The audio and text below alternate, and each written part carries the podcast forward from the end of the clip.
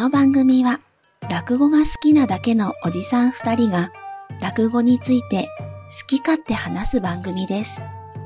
今回はどんな話でしょうか？早速覗いてみましょう。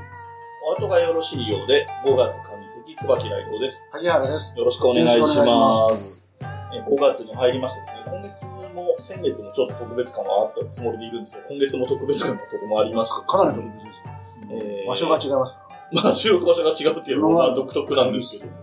えー早速ですね、その独特な特別感のところに触れていきたいと思いますけれども、ゲストをお迎えしております。えー、笑福亭右近様の、さんの奥様で、えー、樋口薫さんです。よろしくお願いします。よろしくお願いします。あ、樋口です。よろしくお願いしまよろしくお願いしす。まお願いします。えっ、と、今ね、最初にさ、さらっとね、右近さんの奥さんでっていう話はしたんですけれども、えっ、と、僕の話からまずすると、ツイッターで何かきっかけはあったんだとは思うんですけれども、右近さんの奥さんは割とツイッターとかで右近さんのことを書いたりして面白いよみたいな話をどっかで耳にしたんですよ。うん。そうかそうかと思ってツイッターで探して、フフォローして、あの、面白いこと書いてた、あの、落語に関係ないことでも面白い気あの気になる発言をされたりするので、勝手にフォローしてるだけなんですけど、コメントしてたりしてたら、そのうち、あの、フォローバックもしてもらったりして、で、きっかけをつかんだので、まあちょっと一旦お願いしてみようかなと思ってお願いしたら、快く受けてもらって、で、その話を萩原さんにしたら、また意外な展開がありまして、驚愕の真相というか、あの、実は元、とか、あの、同じ会社の方です、だったという。そうですね。萩原さんが今もお勤めになってる会社に、樋口さんが以前お勤めそうです、そうです。はい。という関係はい。ということなんですけれども、そんな、なんか不思議な関係で来ていただいて、えー、ありがとうございあます。、いえいえ。えーそういうような、まあ、経緯で今日お話、えっと、今月の分、えーこの上関も中関も下関も、えー、樋口さんにはゲストで出ていただきまして、内さんおよび、えーご主人の右近さんにまつわる話をしていこうと思っておりますということになります。はいはい。で、はいえー本題の方なんですけれどもえ、えーいつも通りね、上関は落語の話うんをしていくんですけれども、演目を今回はちょっと久しぶりですかね、二つ選んだっていうのは、ちょっと久しぶりかも。しれないかも。えっ、と、一つはペラペラ王国。はい知らない人には、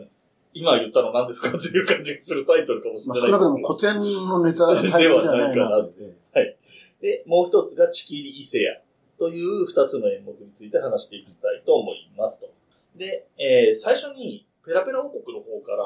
話行こうかと思うんですけれども、えーちょっとね、以前にも打ち合わせたんですけど、いつもここで萩原さんがストーリーをさらっとね、あんまりくすぐりとかはない感じですけども、ストーリーがわかるようにお話していただいてるんですけど、ちょっとこの演目は構造上、それもちょっとなっていうところがあるので、ちょっとそういう感じを、ちょっといつもとは違う感じで、えっ、と、この作品について概要というかね、お話をしていただこうと思うんですけれども。えっと、一番のポイントは、これ新作であり、うん。右近さんの、えーお作りになったうん新作であると。うんえーつまり今日ゲストで来ていただいている樋口さんの旦那さんが作ってる新作落語であり、うんで、新作も、まあ、いろいろあるとは思うんですけど、あの、なんていうんですかね、もうお話、こ構造がもう一つの肝になってる話なので、はい。えーちょっとオチまで行っちゃうと、まあ、まあ、ミステリーでいうネタバレみたいなものなあのそうで、そうね。ちょっと、あの、うまくないなと思ってますし、あと、えっ、と、微妙な言い方になっちゃうんだけど、多分ネットで検索すれば、うんペラペラ王国自体出てくるはずなので、あの、まあ、10分、15分ぐらいの話だと思うので、まあ、あの、気になる方はそれでぜひ聞いていただくなり、まあそうですね。あるいはもちろんね寄せ、寄せで聞くのが一番いいと思うんですけど、と思います。で、えっ、と、構造上、構造上って何回も言ってますけど、あの、えっ、と、これはまあ、右近さんご自身が、あの、喋ってらっしゃるから問題ないと思うんですけど、メタフィクションの話になってるんですよね。うん。で、えっと、一番取っかかりのススタートは、おじいさんが孫にせがまれて、えっと、なかなか寝られないからお話ししておじいちゃん。うん。で、僕がその眠れるような、で、しかも話の展開が読めないようなお話ししてって言われておじいちゃんが分かった分かった。って言い出して、それで、いや、実はじゃあ私が、おじいちゃんが、えっと、なんだっけ、サラリーマンの時に部下との話でっていうふうな話をしたりとか、で、その部下との話がこうだったって言いながら、その部下との話の中で、えー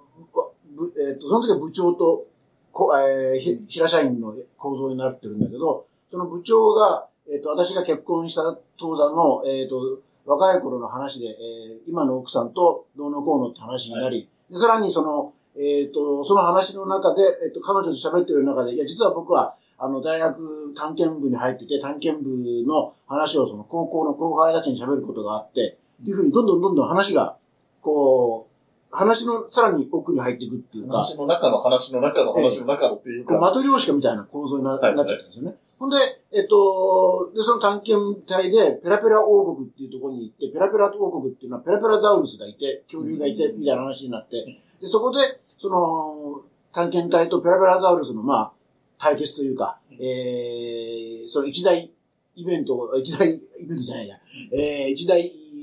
アトラクションになるんだけども、そこが、あの、その話をしようと思うと、みんなその時間切れになっちゃって、例えば、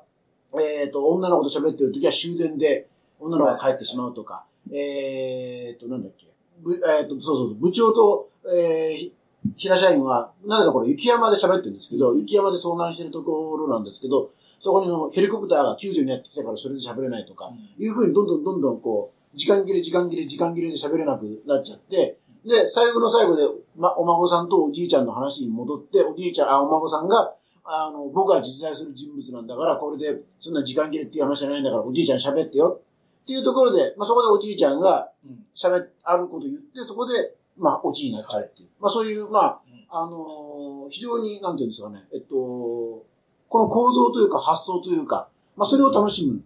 話であり、うん。で、今私が言って、多分聞いてる方、な、なんだかよくわかんねえぞっていう方いらっしゃるかもしれませんが、難しいですよね。これ聞聞いてる分にはですね、全然問題なく、スーッと、うん。あのー聞けるのは、やっぱり右近さんの喋り口が、すごく、こう、的確になってることだと思いますし、あとよくあの、あの、ファンファンファンとかいう擬音を使って、ああのーその、中に入って中に入っていくんですけど、そのファンファンファンっていう業務を非常に巧みに使うことで、えー次の、なんですかね、構想に入っていく、あるいは戻ってくるみたいなところを表現できてる。これがすごく面白いなと思いながら、えー聞いておりました。はいだから、本当にあの、最近の、例えば小八さんなんかも新作作りますけど、うん。小八さんは小八さんで、あのーなんていうんですかね、やっぱりちょっと落語らしからぬうん。話なんですけど、逆にこの、まあ、右近さんのこれに関して言うと、えっ、と、落語っていうのは一人語りだから、一人語りだからこそできるうん。ネタだとは思うんですけども、えーやっぱりちょっとこう、いわゆる新作、全在校舎とかね、うん。いう、しあのー新作とはちょっと全然違うテイストで面白いな面と思っております。はい。あとはそのオチがわからないっていうところの魅力っていうのも面白くあー。て、そのペラペラザウルスのくだりですね。はい中の一番奥にある話のオチが出てこない。あの、えっと、まあ、右近さんのいろいろ YouTube とか拝見してる中で、えっと、師匠はまあ鶴光さんなんですけど、うん鶴光さんが、その今回、まあ、4人同時に真打ちになるんですけど、その中で、右近さんに関して言うと、あの、上方の新作で、真打ちになったのは初めて、あ、新作落語を作る人間でっていうのはおっしゃってて、で、実際、右近さんっていうのはやっぱ新作がメインの方なんですよね。あそうですね。あの、新作の方がメインかなと。まあ、場所によっては、あの、ちょっと新作どうなのみたいな場所もあるんで、そういう時はまあ古典をやるんですけれども。ちょっと話があちこちでおりますけど、僕はあの、この前、えっ、と、神田連雀亭で、うん。あの、午前中でしたけど、あのーで、その3人出るんですけど、その1人が右近さんで、やっぱり新作で、うんでね、これも構成が非常に面白くって、あの、えっと、宇宙人だったっけな。宇宙人が、その、えっと、地球を作るみたいな。話でそれで、それを聞くテレビ、その宇宙人がテレビ中継してると。はいはいではい。何億光年の規模でやってるっていう。あの、すごい、あの、あ、これ何億年の規模でやってるっていう。だから言ってみれば、日テレのあの、なんだっけ、あのー、電波少年の宇宙人版みたいな話なんですけど、えっと、これも、あの、すごく面白いなと。で、まあ、もちろん新作なんですけど、というような話でした。はい新作落語を作ってる過程とかっていうのを見たりとか、途中の段階のこうちょっと聞いてみてみたいなことがあったりとかするんですか？見てっていうのはない、基本的にないですけど、でもなんか聞こえてくることはよく。ああ、なるほど。あ、お部屋でこう、ブツブツ喋ってなんかぶ。いや、そこら中でブツブツ喋ってるので、なんか伊東洋華堂とかそういう子でも喋って、なんおかブツブツしてるのはよく。れは聞こえてくると、あれこれ聞いたことないから新作なのかなみたいなこともああ、ったり。でもそんな気にしてない。あ、気にしてないんだ。じゃあ普通に稽古かもしれないし。そうそう普通に稽古かもしれないし。あのガチッと、なんていうんですかね。あ、一応原稿はあります。あ、やっぱ作るんですか？原稿は作って、原稿は作って、あの、プリント、プリントとかもおしたりとか。で、あの、結構パソコンが苦手なんで、うんなんかすぐ、なんか見えなくなったりとかするんですよ。形式がちょっと変わったりとかすると、なんかうん文字化けをしたりとか。ああ、そういうのが苦手なん。起きるので、一応プリントアウトしといたりとか。なるほど。データで持っていると文字化けしちゃったり。多分消えたデータも多分結構ある。それでも失われちゃったものもある。失われたデータも多分 です。で、このペラペラ王国は、あれでしょ ?NHK で。あ、そうですね。NHK の落語、新人落語大賞受賞作品ですね。これは、えっと、受賞今年でしたっけ？あの、えっと、そもそもだから、す年末です年末かよね。2020年ってことになるそうですね。タイミング的にはまさにその真打ちにね、5月からなるわけですから、まあそうですね。勢いがつくというかね勢いがつくと。いうか。そうですね。だから最後の、なんかその挑戦できるのが最そう後か、そうか、真打ちになっちゃうと。まあ、なっちゃうと挑戦で自然じゃないだろうみたいな感じになっうんて、だからうん挑戦できるのが最後だったんで、それは本当すごい、あの、まあギリギリでよかったねっていうところがあります。右近さん、僕は全然分かってなくて申し訳ないですけど、右近さん。やっぱりチャレンジャーよくやってたん。ですかその NHK。えっと、NHK はわかん。ないん。ですけど、なん。か、ショーは、プラペラ王国はなんかその前にもなんか違う賞とかをいただいたりそうなんですね。はいして、ねもうなんか何個か賞をいただいているんですねあ、ーペラペラ王国。なるほど、なるほど。やっぱりご自身としてもかなり自信作というそうですね。なんか、まあ、他にも賞をいただいたりとか、結構反響が大きかったので、だからそのメタ構造の落語っていうのはそれまでにもたくさん作ってるんですけど、特にこれが多分よくできてるか、わ伝わりやすかったのかなみたいなのはあると思います。あの、井口さんご自身は、落語は前からお好きだったっていや、よく聞くんですなんか、そんなにっていうか、あの、落語家に、こうが落語家になった時に、うん落語って何ぐらい？ああ、結婚の時はまだ落語家になる前と。そうですね。ああ。まあ、その話は、うんうん。は改めて聞きますけど、でいや、っていうのは何を今言いたいかっていうと、あのペラペラ僕最初聞いたのは、えっと、NHK の朝のあの演芸図鑑で多分、やった時に聞いたんですけど、その時に思ったのは、これはあの、天狗さばきに似てるなと思ったんですよ。あ思うで、天狗さばきも、まあ、あれはメタじゃないけど、あの、話のそうですね。あいいところを聞こうと思ったらう教えてくれないっていうところは似てるなと思ったんですよ。それがちょっと面白いなと。そう思いますよね。あれ、本当にそういうイメージあります？天狗さばきが横に繋がってるのをマトリョーシカにしたようなイメージがあります。うん。うん。でもやっぱり一番強烈なのは最後のやっぱりおじいちゃんとまあ孫の会話がやっぱ強烈だなとは思います。あれがあるから、こんだけ話してうもん、ネタバレじゃないっていう感じがするっていう大事なところな気はします。はい、えっと、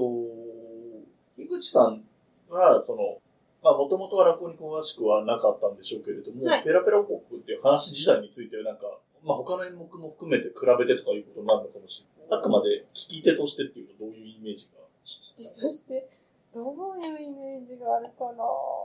まあ、単純に好きとか嫌いとかでもいいんですけど、そう、まあ好きか嫌いかって言ったらすごい好き、もちろん好きなんですけど、他と比べてどうかっていうのはちょっと難しいですね。なんかね、やっぱり数聞いてないとわかんないですけどう、一、人の落語家さんの新作を数聞いてないとわかんないことなんですけど。なんだろう、例えば、ペラペラ王国もいいんだけど、個人的にはこっちの方が好きっていうのがあったりとか、ああの、好きだったけど全然やんなくなっちゃったなとか思う演目があるとか、逆にだから他の、やペラペラ王国がやっぱり代表作なのはそうだけど、そうですね。どうしてもなね、そればっかりになりがち、その特にテレビでとかなると、代表作ってなりがちだったりするそんなこともあるのかなと思ったんですけど、そこはそんなにこだわりなく、あれも好きだし、これも好きだしぐらいのそう、ですね。そんなにこだわりがなくて。すいません。あれですもんね、別に、さっきもね、ちらっと出ましたけど、落語家の、だと思って結婚したわけじゃないでしょうから。そうそうなんですよね。なんか、ねだから、よく落語家の奥さんで、うんあの、なんか、こう、いる、なんかこう、そのご主人の落語以外を、なんかうん、うん聞くな、みたいな。話とかだって、なんか意味がすごいわかんなその、禁止するのもわかんないし、うん。禁止されてもなおかつ聞かなくてはいけないとかも、あなんか両方あ、すごい。両方両方意味がわからない。ん。ですあ、そういう。あ すごい意味がわからない。多分なんか、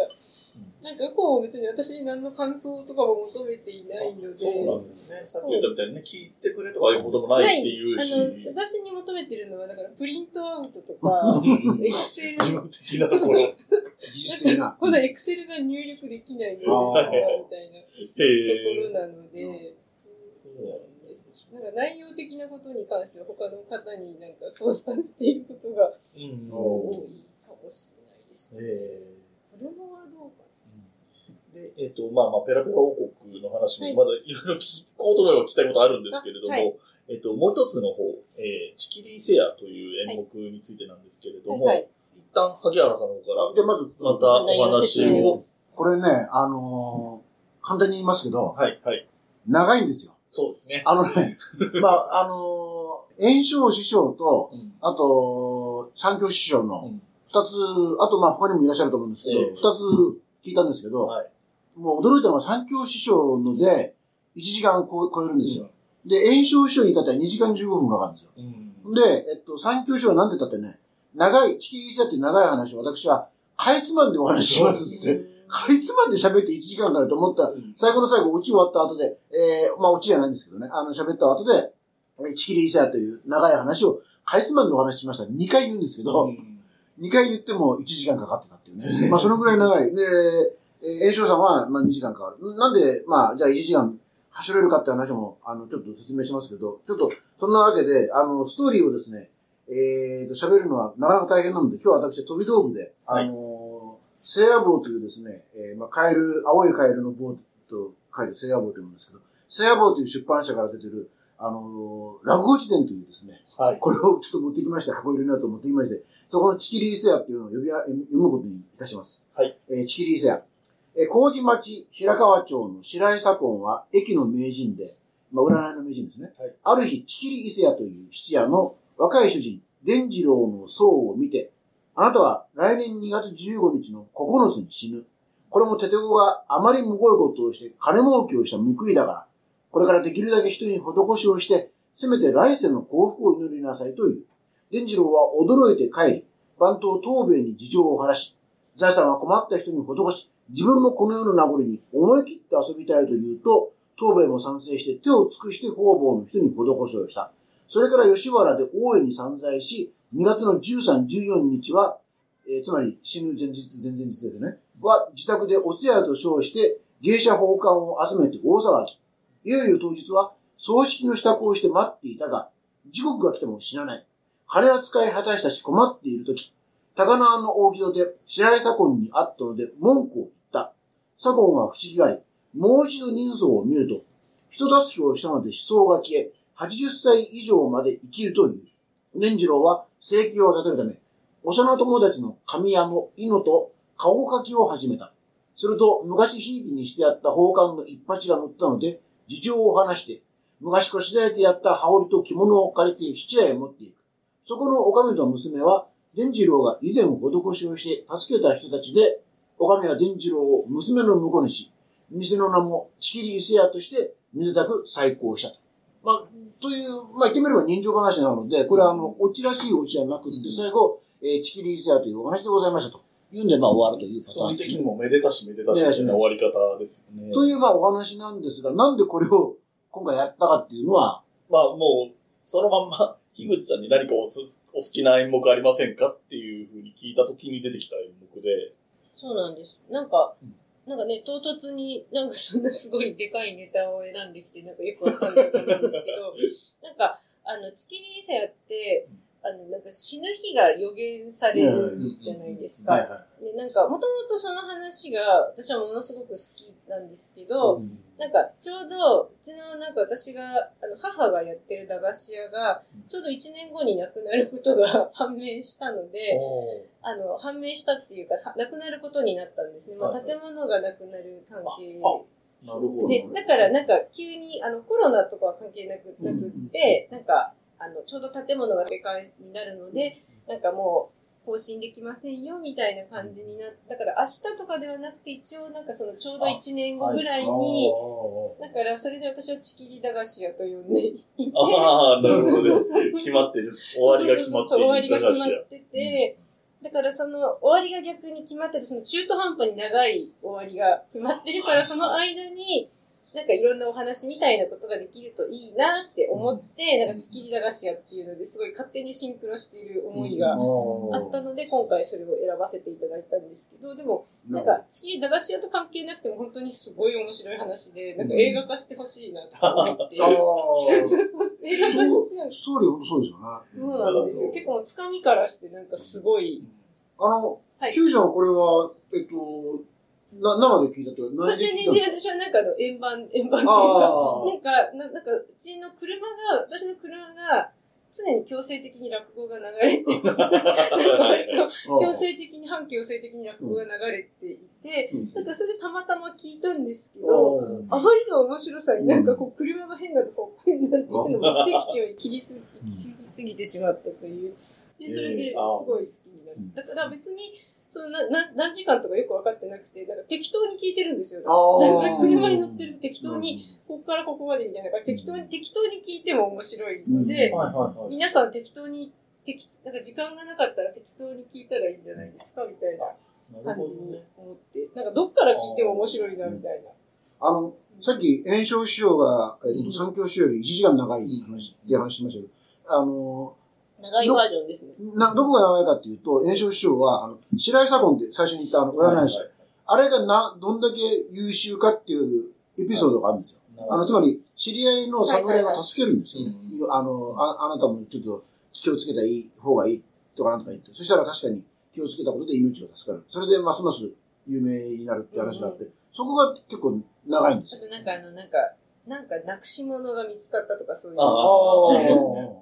でもあの辺、ものすごい面白いから、あの辺カットしないでほしいな。ああ、なるほど。あの、辰巳の方角の水に関係あるところとかっていう。そんな小さいもんじゃないですよねとか、すごいかっこいいから、そカットしないでほしいなっていう。もう最初の占い師さん、駅の駅舎さんは、辰巳の方角の水に関係あるまで合ってるんだけど、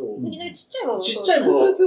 大きいものかなっていうイメージがないから、台所って言っちゃうんですよ。で、とんでもない、全然違うってなるんだけど、実はそこまでは合ってた。うん、うん。方角と水に関係あるは合ってたっていう。あ、船が。船のうん、そうそうそう、船のうん、船を探すって話から始まる。結構これ流れでね、あの、その人情話みたいな意味でも、あの、施しを始めるとき、最初は、あの、七か、七に入ってる、あ、七草ね。七草えー、七草を、あの、返しますっていうふうに言ったら、来るお客さんが、とっくに七流れしてるようなものが帰ってこないって文句言ったりするみたいなくだりがあるんですよ。はいはいはああいうところの、その、なんていうの、人の意地汚さみたいなところも割とがっつり描いてたりと。僕ね、二つ、二人聞き比べて。三教師匠だけでいいやと思ってたんですけど、やっぱ演習師匠のもね長いから嫌だなと思ったんだけど、聞いてよかったなと思うな。二人、やっぱ演出が違ってて、三教さんはその施しとは何ぞやっていうのを、番頭とそうですね、そういう感じします。若旦那が悩むっていうシーンがあって、これすごい今時のテーマだなと。で、演習さんはそれないんですよ、逆に。ほんで、えっとね、あと面白いなと思ったのは、あまあ、これは二つともあのー共通するテーマだけど、死ぬ日が決まってる。さっきの、あの、日比さんのお話じゃないですけど、死ぬ日が決まってて、じゃあ何したらいいんだっていうのは、これすごいテーマとして普遍的っていうか、すごい話だなと。おっしゃる通り、それがだから明日死ぬとかね、うん一、週間ってとかじゃなくて、なんか中途半端に半年ぐらいやろ、8そうそうそう。月で2月かな、とかだったんで、でしかも結局死ねないんですよね。うん。お金う、ん。それまでに散々使っちゃってるから、お金がないかお金がなくなら、ってからどうするかって。80で長生きしますよって言われても、いや、そんなこと言われても金がないから困るみたいなね。でこの、これ今僕はその、萩原さんが読んでくれたの聞いてて、ん。ストーリーとしては間違ってないっていうか同じなんだけど、うんやっぱりその演出、はいはい落語家さんが演出してるところが織り込まれないので、うんうん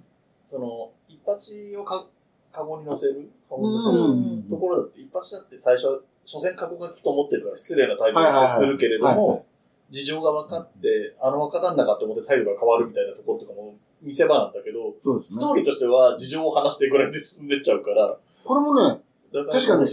演習師匠のはね、一発はその籠書きのところ、籠屋さんのところで出てくるんですけど、うん。三教師匠の時は、二人でなんかいろいろ、あそもそもひ、ひいきだから、うんあのー二人でいろいろ遊び、吉原行ったりとか、そういうの確か出てくるんですよね。うんで、結構ちょこちょこ違ってて、あのー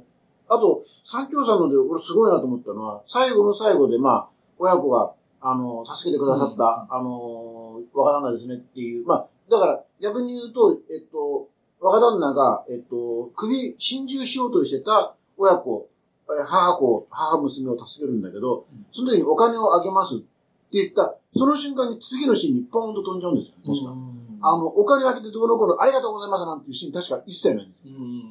これすげえなと思って。さらってやっといそうそうて、そう。後で日々、いい、いいかというだから長いがゆえにいろいろ演者さんの、まあ、力技量も見られるけど、あの、演出が、あの、見られて面白いなあと場面というか、なんかストーリーも全然変わってくる、その、何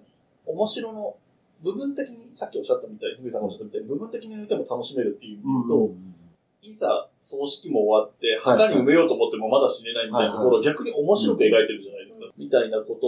もあり、で、さっき言ったみたいな、その、施しがうまくいかない。まあ、それは三居さんのバージョンだけかもしれないけど、うまくいかないとか、まあ、その、び死ねなくて貧乏になっちゃってからの話とかっていうところで、またちょっと悲しみとか辛さみたいなのが描かれたりとかっていうのは、かなり起伏が激しい。はいはい。笑ったり、しんみりしたりみたいなのが激しい。やっぱり尺があるからできること。これ、そうでしょうね。短い話で無理やりやると多分落ち着かない話にいやー、やっなっちゃうから。ぱある程度は長くないと無理でしょうね。うん。だだから逆に言うと、あの、なかなか寄せ、寄せとかではもちろん聞けないし、あれじゃん、独演会とかでないとなかなか、学園会もね、かなりのトイレの問題がありますよね、皆さんの。途中で必ず、3回ぐらいトイレ。時間だと。だからまあ CD とか、本当 YouTube はありがたいですよね、そういう意味ではね。まあでもさっきね、映画にっていう話があったけど、炎症さんバージョンだと本当に2時間あるから、うんだから映画ぐらいの尺。華やかなシーンがめちゃめちゃあるから、ああそうです絶対あそ入るのくだりが大きいし。うん、でも漫画でもいいかな。うんよくあの、ほら、落語から歌舞伎になるやつあるじゃないですか。あーはいはい歌舞伎になり、あれ、歌舞伎になってませんでした？あ、だってるんですか？なってるかもしれない。ああ、いや、それぐらいできますよね、これ。うん吉原のね、それこそ華やかなシーンがあれば、みたいなさっきのね、その、七草を全部返すみたいなところも、いろんな七草が出てくるだろうし、いろんな人が来てるだろうしっていうところも、はい。見た目にも面白そうっていうのもありますよね。まあ、それがまた話である面白さっていうのももちろんあるんだとは思うんですけど。いや、これ聞いて、本当に炎症さんと三協さんっていうのは当たりもう、今更言うような話ですけど、本当に上手い人なんだなって思いましたよ。まあ、確かうん。炎症さん聞いちゃったの、本当に。に。おっしゃってくれたのはありが、日比さんおっしゃってくれたのはありがたいなと思ったのは、これ我々はこう2時間とか1時間とか聞かなきゃいけないよって言っちゃうと、リスナーさんもハードル高いなと思うけど、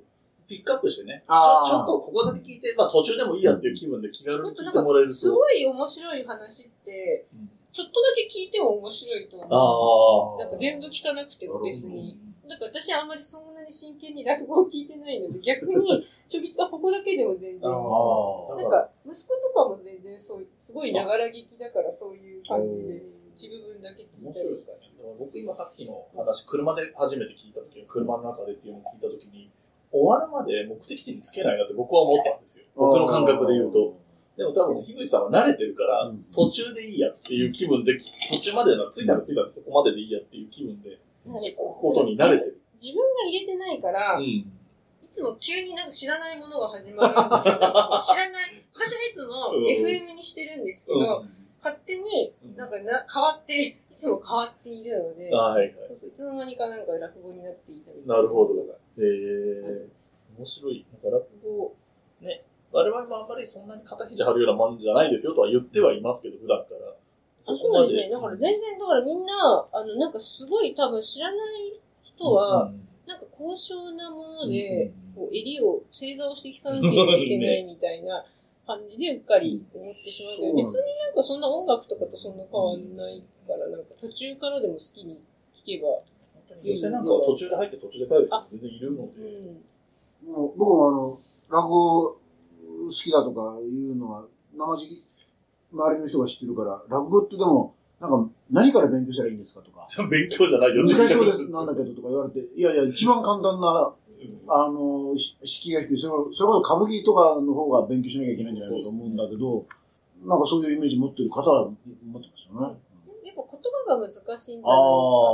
っていうふうに思ったりとか。じゃありますよね。意外と聞くとそうでもないんですけど、んやっぱり江戸時代の言葉とか出てくるんでしょってなっちゃうっていうのは、まああるんでしょうけどね。それで言うとね、言葉で思い出した、その、ちきりっていうのは何だろうと思って、伊勢屋っていうのはほら、屋号だまあ、いからやもうですね。ちきりってどうやらその、そういうマークなんですね。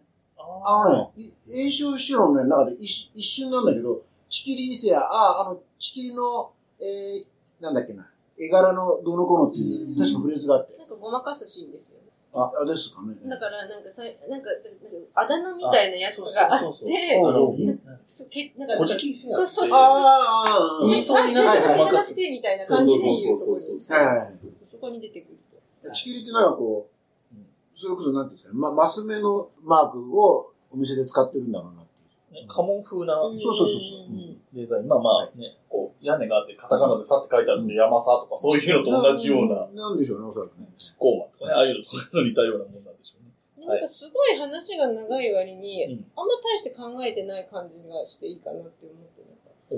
お考えてななんか考えてないっていうのか話を考えてないわけじゃなくて、登場人物が結構流されるまた。まっていうあああ、はい別はい。に、これをしたからうん、俺は成長するんだとかじゃなくて、うんなんか、あなんか言われるままになんか、とりあえずなんか全部お金使っちゃえとか、そういう感じで、主人公はね、本当に駅で言われたままにやってるそう。で、だけですから。なんか、あの、カゴをやってもめちゃくちゃやる気がなかったりとか、だひどひどい仕、方ないからやってる。そうしかもすごいひどいじゃないですか。そのひどさがすごい。あ、過去のひどいところも面白いですね。そうそう、だからなんか結構今の物語作ったら、結構主人公を成長させちゃうと思うんですよね。なああ、いい話にしなきゃみたいなね。ん。かだんだん、最初バカだった主人公が賢くなっていったりとか、なんかみんなのためにとかあると思うんですけど、結構みんなのためにとかあんまないうん、うんとこがいいなって思う。うん。なんかそれが淡々としてて、話の面白さを際立たせていると思うのがいいなって思う。なるほど。だからあんまりだからやけに、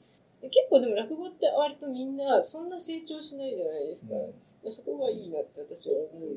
まあ成長する話は話でいいんだけど、話、成長しなくて、なんか適当にどうにかなってるっていうのがなんかいいなって思うんですよね。なんか、落語の話って、ちょっと、あの、知らない、あんまり落語知らない人が、ちょっと昔の話と近いようなイメージ持ってる人が多分いると思うんですよ。なので、えっと、教訓を求めるんですよね。傾向として。だから、ほらいいことをしたら必ずいい思いをしてきますよみたいなのって昔話よくある。構造があるけど、落語ってろくでもないことした人が出世したりとか割とするじゃないですか。うん。真似持ちとか。それが普通？そういうこともあるのが普通の世の中みたいな意味で言うと、そういう感じがするし、うん。チキリセアも割と波乱万丈だけど、結果的にめでたしめでたしなんだけど、でも別にすごい、うんまあまあいいことしたからっていう話にはなってますけど、でもいいことしたって言っても、あのお金が親の金とかで。そうで、そのお金はそもそもどうなんだってそういう。そうそう。別に自分がなんかすごい水に切ってやったわけじゃそうないそうそう、確かに確かみたいなところがなんか。に。そういうところが、ね、そういう落語のいい意味でいい加減なところというかね。そうそう、そういうところがなんかいいなって思う。同じ長い話でも、あのー芝浜とか、あるいはなんだ、文七モットだと、演者さんの、こう、ここ聞かせようみたいなところが、あドラマチックなシーンがあるんだあ。けど、これ確かに、こチキリセアは、あの、話のメリハリはすごいあるんだけど、ここ聞いてくださいねみたいな、こう、盛り上がるところはないじゃない。ですよね。それが逆にいいうんわけだけど。はい。確かに、そんな感じもします、ね。はい。ということで、なかなかこう盛り上がっている感じなんですけれども、えー、ここまでで、この演目二つね、紹介させてもらいました、ペラペラ王国とチキリセアについては、ここまでにしたいと思います。でものすごい組み合わせでした。えーね、変な組み合わせで、ペラペラ王国を宣伝した方がいいんじゃないかと思いました。はい。えー、ということで、この後告知を挟みまして、落語豆知識のコーナーです。この番組ではお便りを募集しています。メールアドレスは、おわと 2020004-gmail.com o a t o 202004アットマーク gmail.com です。お便り、ご感想をお待ちしています。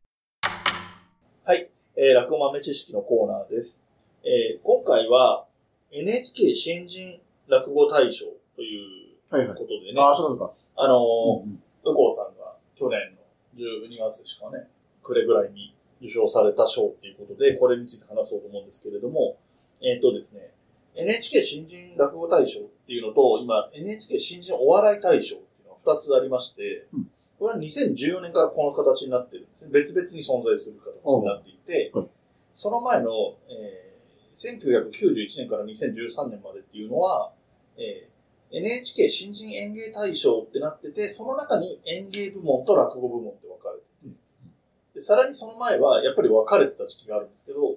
NHK 新人演芸コンクールと新人落語コンクールおっていうのが分かれてたっていう時代が、コンクール。そう、コンクールなんですよ。から遡ってるんですね、話として。で、落語の方は1972年から1985年までなんですね、この新人落語コンクール。うんで、新人漫才コンクールっていうのがあったんですけど、その前に。はいはい。並行、同じ時期に。はいはい。新人漫才コンクールは1956年からあるんで、もう十何年も前からあるんですね。56でめちゃめちゃ昔ですね。で、終わったのも、落語コンクールが終わった翌年までやってるんですね。86年までやってる。っていう感じで、なんか意外とどちらかというと、やっぱりウェイトとしては漫才の方が先にありきみたいな感じで始まってるらしいです。で、連綿と受け継がれて、部門が分かれたりとか統一されてる時期もあるんですけど、新えっと、NHK 新人演芸コンクールの89年と90年は、えっと、部門が分けてないっていう時代もあって、対象を落語家さんが取ってるんですけど、この時は、えっと、漫才部門の対象とかはないっていう時代もある。っていうのを編成を重ねてまして、まあでも最初は1956年から始まって今年までですからもう何年ですか ?50 年以上、60年とか。うん。いう長い歴史があって、うんその中で、えー最新の回、えー2020年は、横尾さんが受賞、ペラペラ王国で受賞したということでですね。これ、ヒデさん、これはい、録画ですよね？んあ、録画です。あの、だから会場には行ってないんですよ。ああ、ごめんなさい。つまり、あの、僕らが、そのテレビで知るのと、えっと、えっと、当事者なり、あの、ご家族がうん、誰が、つまり、右近さんが、あの、グランプリ取ったっていうのは、時間差があるじゃないですか。ああ、あれ言っちゃってあの、なんか。あの、その、その日、なんか、もともと、その、放送日まで秘密にしといてくだ、結果はあ秘密にしといてくださいみたいな話もあったんですけど、なんか、結局いいよみたいな話に、あ。なんか、その流れはよくわかんないんですけど、結局いいよみたいな話になって、私は会場には、あの、チケット取れなくて会場には行ってないんですけど、え、チケット取れなかったからですか？あ、そう、あの、あれ抽選だから、えご家族でも？家族枠とか多分ないんであ、そうだ。から、なんだ。スタッフとしてとかだったら入れるかもしれないけど、普通の席は、なんかで、抽選で申し込んだんですけど、外れたので、行ってな、全然行ってなくっうんて、で、それで、あの、で、そのまま忘れていたんですけど、うん。なんか、あの、結局、そして、なんかその、言っちゃいけないって聞いてたから、その、結果もなんかしばらく何何もないのかなとか思って油断していたら、構なんかその会場に行かれた方から急におめでとうございますってリプが来て、ん？って思って、それでなんかググったら、なんかおーみたいな感じですごいびっくりして、そうそう、なんかすごい油断していたんですけど、すごいびっくりしたんですよ。そうか。まあね、なかなか、面白い、なん。だろう、やっぱりその新人落語大賞なので、あんまり落語詳しくないと、ここら辺から知った人を目をつけといて、みたいな見方もできるかなという気もしますね。はい、ということで、コンパクトに話しましたけれども、えー豆知識のコーナーは、NHK 新人落語大賞ですね、今の名前。NHK 新人落語大賞についてお話ししました。はいということで、えっ、と、今回、えー5月の上関については、樋口さんをお迎えして、まあまあ、樋口さんのご紹介をして、で、本題のところ、ななかなか今回ボボリュームありましたけれども、落語の演目ペラペラ王国とチキリーセアについてお話をしました。えー5月上関はこれまでにしたいと思います。